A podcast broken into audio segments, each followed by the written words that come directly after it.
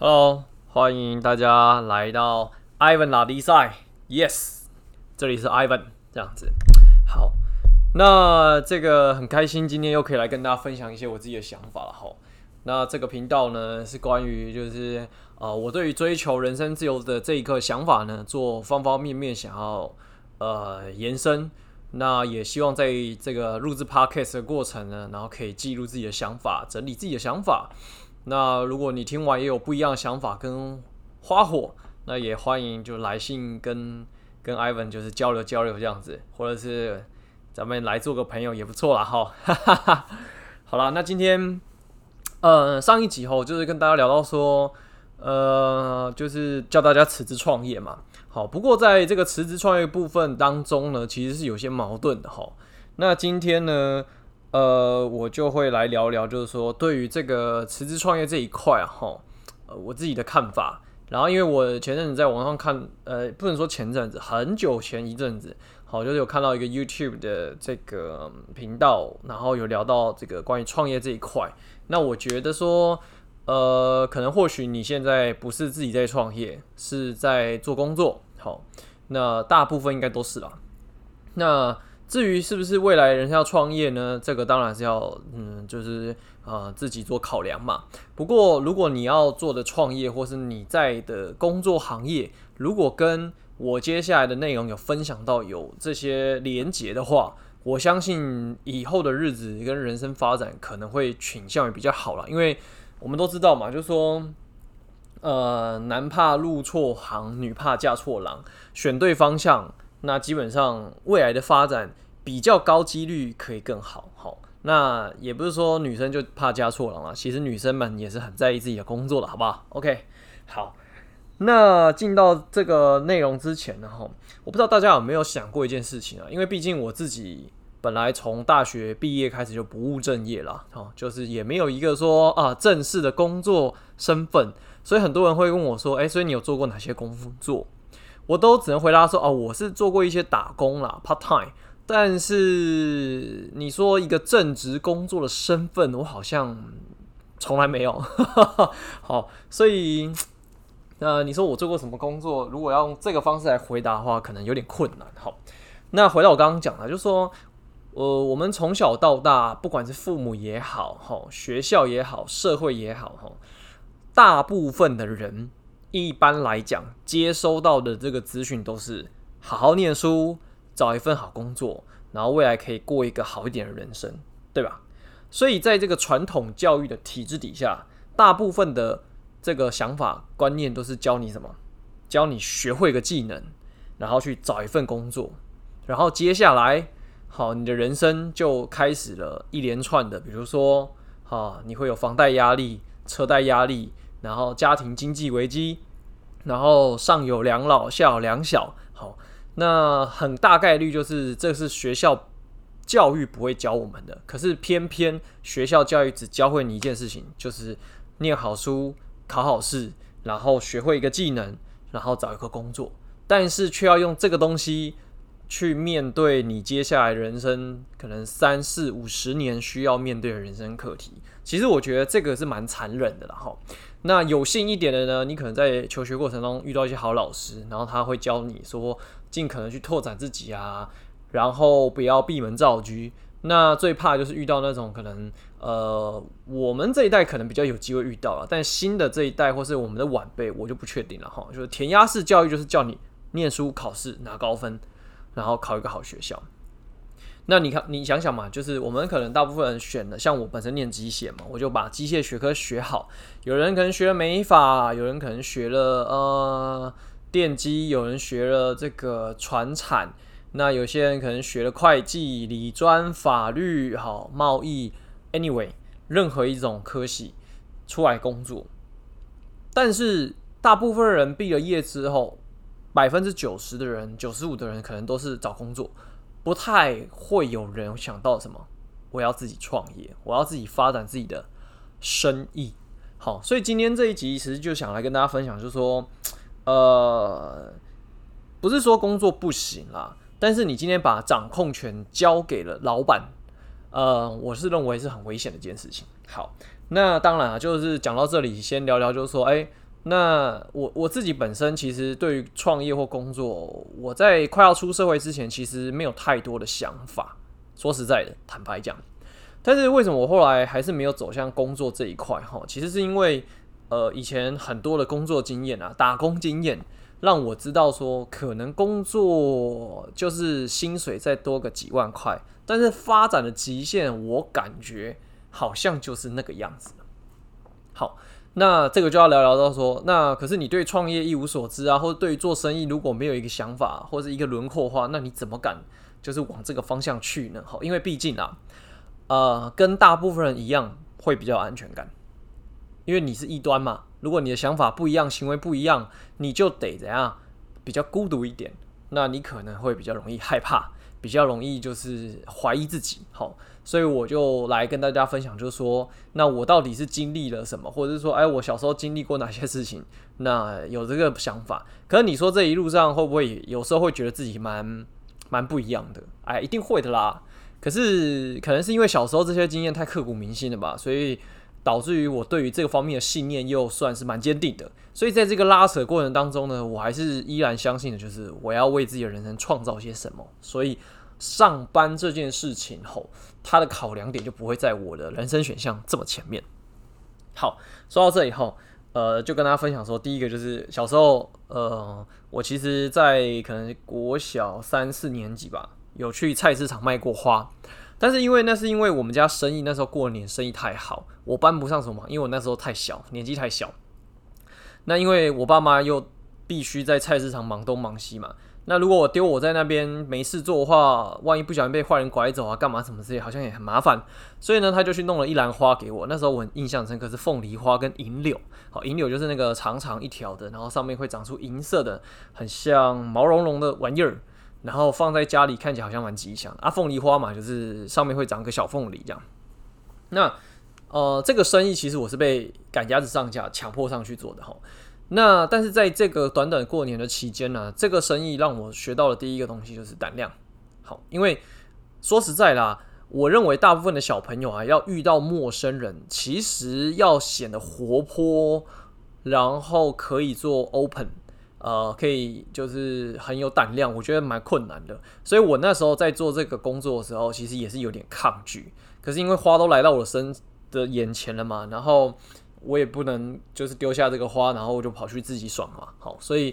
呃，我还是硬着头皮，就是在这个大街小巷、菜市场里面，过年的时候人来人往，很多人啊，叔叔、婆婆、阿姨，哈，就是经过看到就会问一下，或是我就必须要说，哎、来哦，来哦，这个凤梨花啊，然后这个银柳啊，然后就是很漂亮哦，然后过年喜气洋洋，就是你要说一些话，然后来引起路人的注意。那在这个过程当中嘛，就是会有人来问、啊，然后会有人问价钱啊，甚至还要跟我这个小朋友杀价，你看是不是很残忍？好啦，不过在这个过程当中，我觉得训练这个胆量，我觉得很重要，因为就是变得就是说我对于陌生人比较不会去预设立场，然后也比较心胸开放。好，但是不是说我就不懂得保护自己？好，这就是说我会愿意去接纳跟尝试。去接触各种不一样的人，好，我觉得这是第一个。那接下来等到四五年级的时候，呃，就是还是要回到学校生活嘛，所以开学之后呢，我那一阵子呢就做起了另外一门生意，就是因为我们家，呃，我那时候不知道哪里来了，就是我爸的朋友吧，就是载了一堆漫画带我到我们家。那我觉得我爸妈也蛮奇葩的，也没有去看过那些漫画是什么漫画。好，那我印象很深刻，那个是什么神行太保吧？反正他的漫画内容就是比较偏暴力跟新三色一点。好，没有到露点啦，但是你就看到你就觉得哦，我这个漫画很特别这样子。我那时候小小的年纪心灵，好，总言之呢，我就把它看完了。好，但是呃没有走歪。好，所以大家不要想歪，我不是后来变成知识分子这样。好。但是因为有有时候，因为你就喜欢看漫画嘛，然后你可能会带个一本到学校去看，然后隔壁同学看你在看，那他也跟你借来看，然后他就觉得说这个漫画蛮好看的。那可是因为这个漫画我刚刚就讲，它比较偏有一点暴力跟新三色，所以你一般漫画店是啊、像我们这种小小朋友哈，是不太可能看到这这一区的漫画。所以你知道这种东西就是物以稀为贵的情况下，好，我那个朋友就欣喜若狂。那就问我说还有没有其他漫画？那那时候因为我我我我呃我我我的小时候的家庭就是我父母不会给我太多的零用钱啦，就是反正你要额外买什么啊，想要做什么，就是要自己想办法哦，不然就是寒暑假去帮他打打呃，就是跟着他们去菜市场干嘛去打打工赚零花钱哦，但是其实也没很多。好，那因为那时候四五年级那时候，嗯、就是很流行那个 Game Boy，还有怪兽对打机。如果跟我同年纪的人，就应该差不多有听过这个东西了哈。哈，反正就是我们小时候电动玩具了啊。那因为我没有那个钱去买这种东西嘛，所以呢，我就脑筋动到这一块。因为我那个同学他有好多台怪兽对打机，他的父母对他非常好，所以我就提议说，不然我就是两本漫画还是三本漫画跟他换一个怪兽对打机，因为那些漫画我都看过了哦，所以我觉得就、呃，虽然拿去换怪兽对打机有一点不舍，但是我觉得那个。呃，看过的东西就 OK 啦，没问题了。好，那我的同学呢也很阿萨里，所以我那时候好像就拿漫画呢，呃，因为那全集好像三四十集吧，我有点忘记了。反正我就换了五六台怪兽对打机。好，那这件事情呢，就是后来搞搞到就是那个我们班导写联络簿跟我的妈妈讲说，哎、那个不要让。呃，那个伟仲啊，就是 在学校做生意。好，学校是一个就是学学习知识的地方，这样子。好，那这一件事情让我体会到一件事情，就是哦、然后我后来还拿这个怪兽对打去、怪兽对打机去换，跟人家换 Game Boy。啊，那个就是掌上型电动，那个就更贵喽。好，所以我等于就是大家有听过一个故事嘛，就是什么用回纹针换到一栋房子。好啊，我是用漫画书换到 Game Boy。哈哈哈哈。好，如果 那时候如果再厉害一点的话，搞不好真的可以换到一栋房子。啊，好了，讲扯远了哈。呃，总言之就是说，呃，那一个一连串的过程，我就知道说，哦，物以稀为贵，以物易物，大概是这个想法。所以啊、就是又又又让我学到了一点点这个经验。好。后来再大一点点呢，我就真的被抓到菜市场开始卖鸡了。好，协助就是我们家呃那个做生意哈。那可是因为平日的生意，其实说实在，只要不到不要遇到逢年过节，基本上都还好。所以我就觉得说啊，这个应该还好吧，也没什么。然后直到过年的时候，哦，我真的吓到了。好，那因为我在原本那个我的主频道拉迪赛那边，我有聊到，就是一整天要杀四五百只鸡。可我后来算一算，评估下来，可能不止四五百只鸡哦，可能要上千只一整天。然后那时候巅峰的时候，那个过年，那个我家门口大概可以排了十五六七个欧巴桑，就是在处理这个鸡。好，因为你要想想，那个十几年前啊，机器还没这么发达的时候，所有东西都要人工。好，而且。呃，虽然那时候有机器开始可以处理这个鸡只，可是因为处理的不够干净。那菜市场毕竟啊，就是买的这个消费族群还是以一些婆婆妈妈为主嘛，哈，然后比较就是有在做菜的这个族群为主，所以就更挑剔这个干净度跟整齐整洁度。所以这种手工杀出来的鸡啊，就是虽然它很耗时耗工，但是因为它可以注意的部分比较细节，处理的 detail 比较好。那所以我们的生意就还是很好，而且毕竟那个品质很 OK 的嘛，所以我们的这个生意就是做了下下给好。但是呢，那时候我就体会到，就是哇，生意好到人仰马翻。你知道我那时候帮忙的时候啊，一整天，呃，二十四小时不夸张，好，在国小年纪的我，一天只有四个小时可以睡。我爸妈更猛，他们一天只睡两个小时，那其他时间就是在跟这些鸡为伍。那当然，这整个过年过完之后呢，我有稍微问一下了哈，但我不知道我妈有没有诓我啦。那反正就是获利还不错，至少呃一个过年过完大概可以赚快半年的那个利润，好不夸张。好，那所以说我就知道说，其实做生意这件事情，就是它可以带来的收获跟报酬是可以很惊人的。好，那这件事情为什么对我来说很重要呢？因为我爸妈养我们的这个方法就是穷养，所以我巴不得就逼不得已，我很多东西就是得自己想办法啦。那在这个这么多后来比较长大一点之后，很多的那个 PT 打工的经验呢，然后再回去小时候跟这个卖鸡的经验去重叠之后，你就会发现说，如果可以的话，做生意还是可以比较有机会让自己好一点，赚多一点钱。但是不是说啊，就是很爱钱或什么，就是你知道说有钱，你比较有能力可以做比较多事情。好，那时候我的解读是这样子。好，那所以说当然可是可怕的点就在于，哇，那个真的太超了，超爆了。好，所以我就其实内心呐，就是有点害怕，就是说啊，可是做生意就是 就就是这么操劳的话，那我要不要就是走这个走这个未来呢？好，可是一般的工作哈，打工我做做了好几种之后，我会觉得说，哎，可是一般的工作就这样子哎，这个眼睛闭上我都知道它未来会长什么样子，这个可以想象的未来，我觉得这个有点可怕。好，因为我就知道说我未来什么能买，什么不能买，什么能干，什么不能干。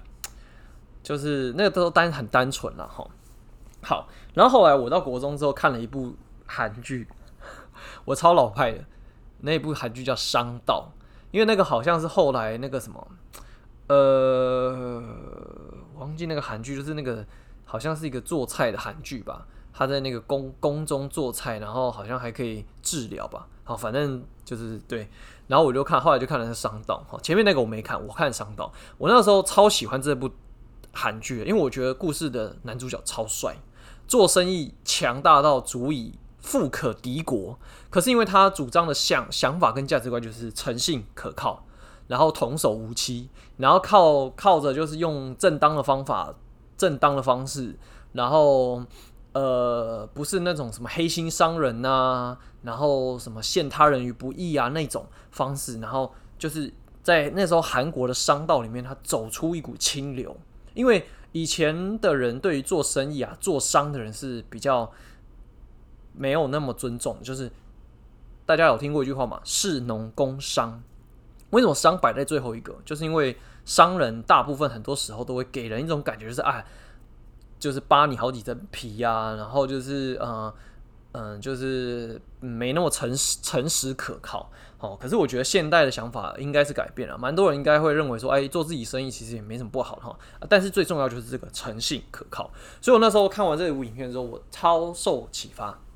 启发的点不在于说啊，做人要诚实可靠，因为这个拜托，对不对？我如果没有这个点的话，我应该也不是坐在这边跟大家分享哈。重点在于说，我觉得哇，原来做生意的威力可以大到这个样子，我觉得超帅。那重点是。帅的清清白白、明明白白，然后诚信正直又 又可靠，好，所以我就觉得说，哦，这个做生意我就非常的喜欢，非常的向往，心里面就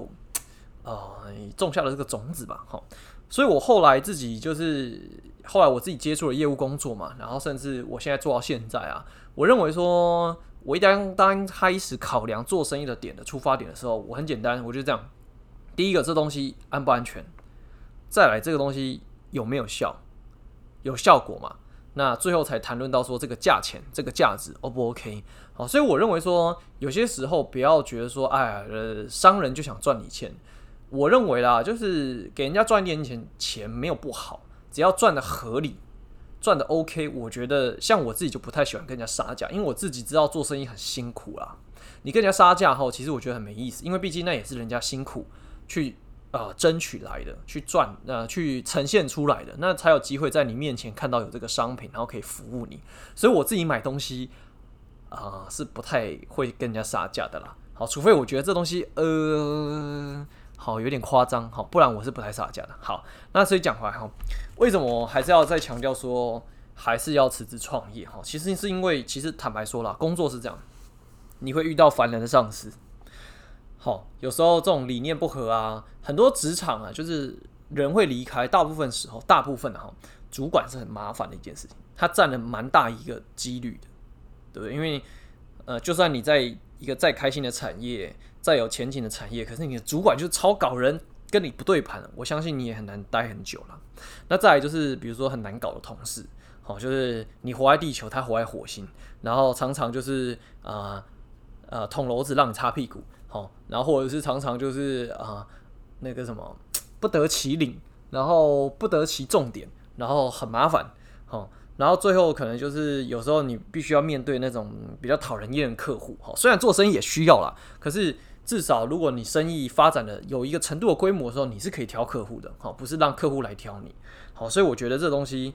就是。林林总总啦，今天篇幅有限，我就不多说，因为等下要跟大家分享是重点是在下面的部分。好，再来是，当然是比上班更可观的收入啊。好，那为什么我觉得这件事情非常重要哈？因为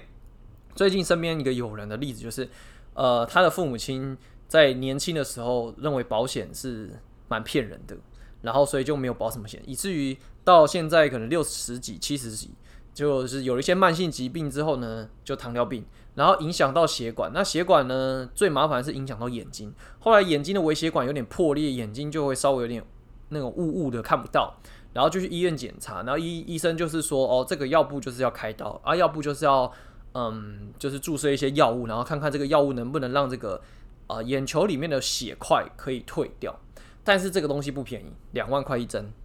打完之后两个月要再追踪一次，如果没有效，就要再换别的药物去做治疗，可能价钱会更高。如果这个时候你没有保险，哈，啊，这一集没有讨论保险，哈哈，好，如果你没有保险，那如果父母比较没有能力可以去支付这样的医疗费用的时候，这个时候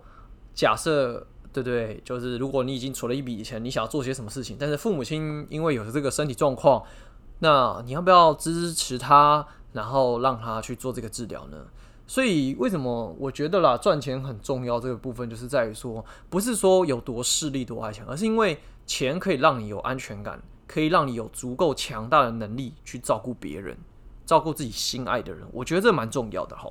那当然啦，就是说。有时候我们也希望，就是说人嘛，就是有，就是是很享受有掌控权的，有话语权的。那所以说创业这件事情，我认为也是一个在自我实现的价值，就是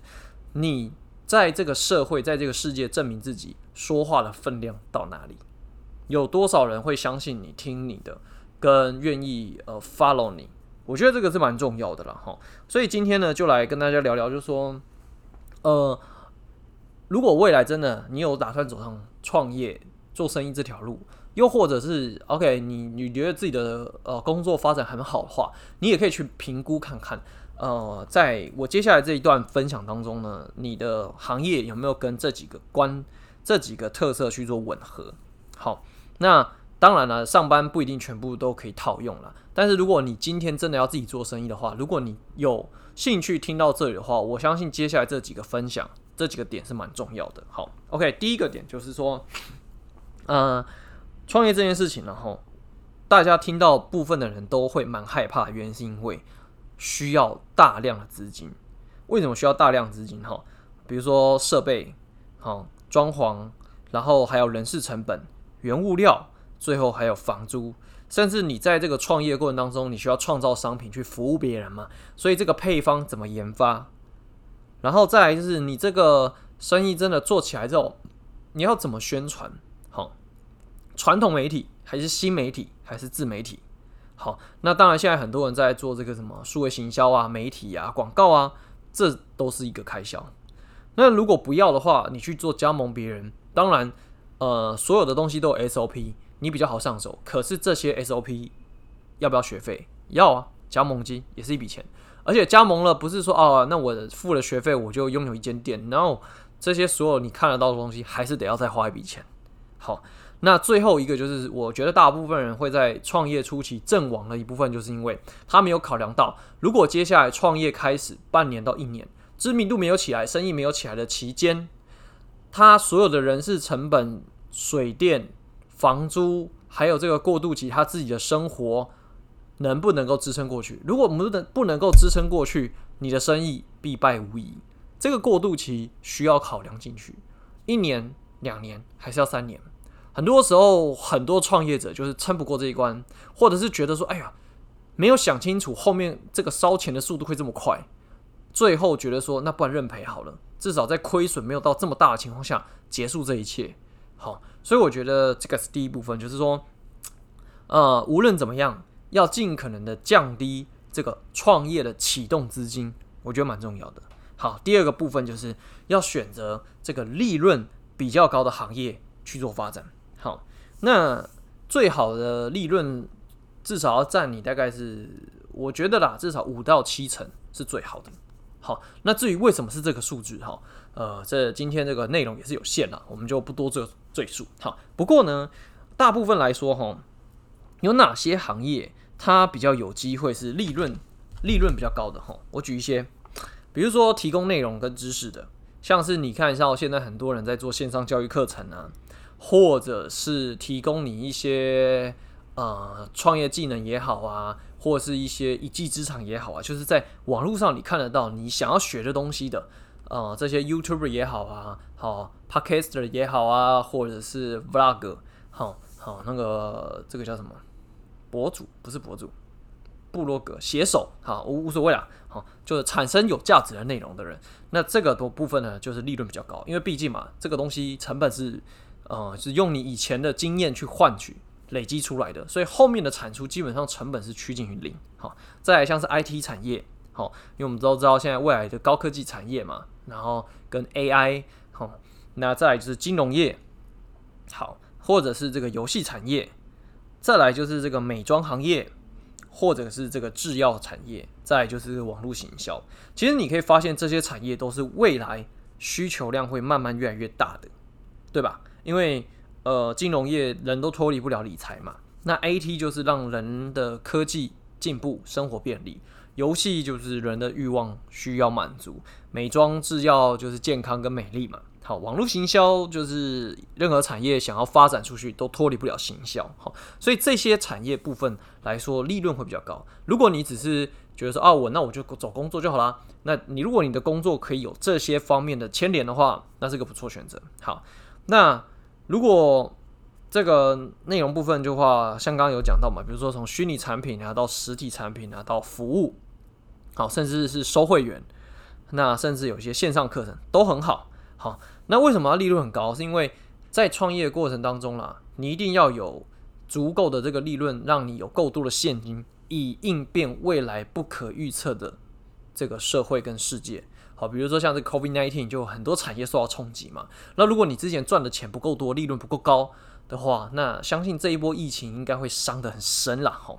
好，那呢这是第二部分，利润高。那第三个部分呢，就是呃，如果要创业的话呢，尽可能的压低库存，或是没有库存。好，因为毕竟库存这种东西哈，它会让你的成本更高。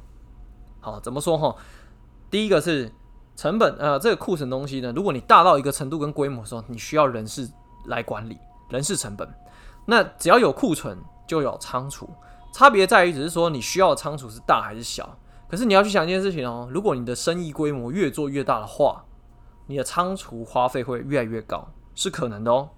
那仓储这个东西就牵扯到另外一个东西，叫做生产管理，因为。你有仓储，表示你有库存；你有库存，表示你要去预估说，那未来你的销量好还是不好？那你要提前做预预估策划的时候，你就必须要提前做生产。所以在生产管理这部分呢，也是很多企业很麻烦、很头痛的地方，就是我到底要抓多还是抓少？如果抓多，万一景气或是整个世界的这个发展没有我想象中的这个呃程度的时候，哇，那那那些库存怎么办呢？那怎么办？接下来就遇到另外一个问题，就是它就会丢弃成本哦。因为如果它过好一阵子，你要么就低价出清，要么就只能就是重新混合再销售。可是大部分有一些有期限的商品，它就会有这个期限问题、保存问题。那最后怎么办？对不对？你不是说啊放着就好啊？如果要处理掉的话，它也是一笔开销啊。好，所以实体产品它库存部分就会延伸出后面更多的什么？问题，好，再来下一部分就是，我觉得做很多人做生意啊，就觉得说啊，我自己能力很好，我做的东西很有口碑，很有品牌，就没问题了。可是都忽略了一部分，忽略一个最重要的东西，叫做你的生意能不能够规模化发展。换另外一种角度讲，叫做裂变，什么意思啊？今天如果我们想要做自己的生意啊，坦白讲，就是要什么？扩张自己的生产力，因为我今天去上班，我一天就八小时，我一个礼拜工作五天，加班六天，最多就是四十八个小时。但是如果我今天我自己做生意，我我用一个最直白的，我请了五个员工帮我做生意，五个员工一天工作八小时，一天就是四十个小时，一个礼拜五天就是两百个钟头，所以我的生产力至少两百个钟头起跳。但是在工作的各位，你只有四十八个小时，那一来一往，你想想，一年的时间累积下来，它会有多可观？所以这也是我觉得说这个做生意的好处。可是做生意，我刚刚讲了，规模化很重要，你能不能够倍增生产力，而且还要最重要一件就是越做越轻松。所谓越做越轻松，不是说叫你去躺着赚了，而是就是我刚刚讲的嘛，因为我们家那时候做卖鸡那个生意是真的好赚，真的有赚到钱，可是真的做了超级累，根本没有办法越做越轻松，因为你只要生意越大，你就做得越累。好，那当然了，现在有很多人做加盟啊，或者是自己做品牌，说那我给人家加盟，可是你要去想一件事情啊，加盟你就要管的事情更多，那。真的可以越做越轻松吗？我觉得它是存在着问号啦。好，至少我不认为啦，我自己是不认为啦。好，那所以最重要就是，如果可以避免这个问题，但是又要能够倍增生产力，我认为现在网络世界的发达，对于我们想要做创业来讲就非常好了。好，第一个，网络的发展可以让你持续的产出内容，那有些东西它在网络上持续的怎么样被人家看见，然后被发掘。然后就会什么更有它的保值效果，那这无形当中不就是你的资产吗？好，呃，这个部分我没有办法详细多说了，好，因为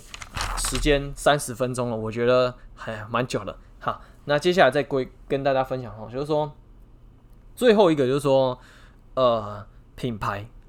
好，因为这也是现在大部分的产那个创业主。或者是企业，它面临到一个很重要的课题，就是怎么样让自己的品牌脱颖而出。好，我所谓的品牌脱颖而出，就是你要让自己的品牌有粘性、有话语权。然后，呃，为什么是这样讲哦？是因为，呃，我举个例子，比如说像 Hermes 爱马仕好了，大家一想到爱马仕就什么贵，超贵，一个包包三四十万、四五十万。但是为什么有这么多人还是会愿意花钱买？就是因为它这个品牌。那这个品牌，它花了多少时间去建立它现在这个这个品牌价值？上百年。所以也就是说，当你今天你的品牌是被人家肯定的，是烙印在心里的，是被人家信任的，那最后怎么样，你就会是有价值的，而不是需要去跟人家削价竞争。好，这个、这个这个部分就先点到这里哈，这个篇幅有限，哈哈。最后一个就是。要处在这个叫做朝阳产业，好，那这个就再百花不过嘛。好，如果你选一个夕阳产业，那基本上未来人生就很辛苦喽。好，那这个公司的老板应该也会很辛苦。那如果你是在这个行业产业里头工作的呢，呃，也是未来就是我觉得啦，就是不确定性会更高。好，所以讲到最后哈，我我个人认为说哈，呃，基本上哈。那创业这件事情或做生意这件事情，哈，那又或者是说你今天在职场上工作也好了，我觉得核心问题脱离不了这两个。就第一个就是你能不能够让你的消费者、让你的客户、让你的上司、让你的主管、让你的团队信任你。信任是很非常重要的事情，所以这也是为什么就是说啊，我在那个商道里面这么备受启发，就是因为呃，其实说实在啊，做人嘛。对不对？这个世界虽然越来越快，网络越来越发达，然后什么东西都追追求这个快速便利，可是只有这个东西亘古不变，而且我觉得它是未来更重要、更有价值的资产，就是你的信任。那再来就是你要解决问题是产品问题。好，如果你提供的是实体产品，那当然嘛，就是说，那你这个产品它到底可以解决多少人的问题跟困扰？那又或者是你今天在提供你的价值的时候，你可以服务多少人，可以让多少人因为你解决他的痛苦跟他的状况，那当然你的价值就高嘛。所以今天呢、就是整个这个串串联下来啊，我认为啦，就是我在最前面一开始讲的，就是说传统教育只教你去找个工作，学一份技能找工作，没有不好，可是就受限于刚刚我说的。不管是上司、同事、老板、主管、社会，好，各种种种利利扣扣，那最后回过头来嘛，如果希望自己的人生有一些可能不一样的东西的时候，那或许如果你也在想这个问题的话，那或许很乐意可以来跟呃，很建议你可以来跟 Ivan 交流了，好不好？OK，所以今天呢，就来分享这个辞职创业吧，好不好？那今天就到这边喽，祝大家有个美好愉快的夜晚，以及呃可能略有收获的这个分享。那如果你有任何想法呢，欢迎留言评价五星、好四星、三星，anyways 都可以啦哈。就是我希望可以啊、呃，大家可以多踊跃来一点互动啦，好不好？那今天艾文拉迪赛就拉到这里啦，感谢大家。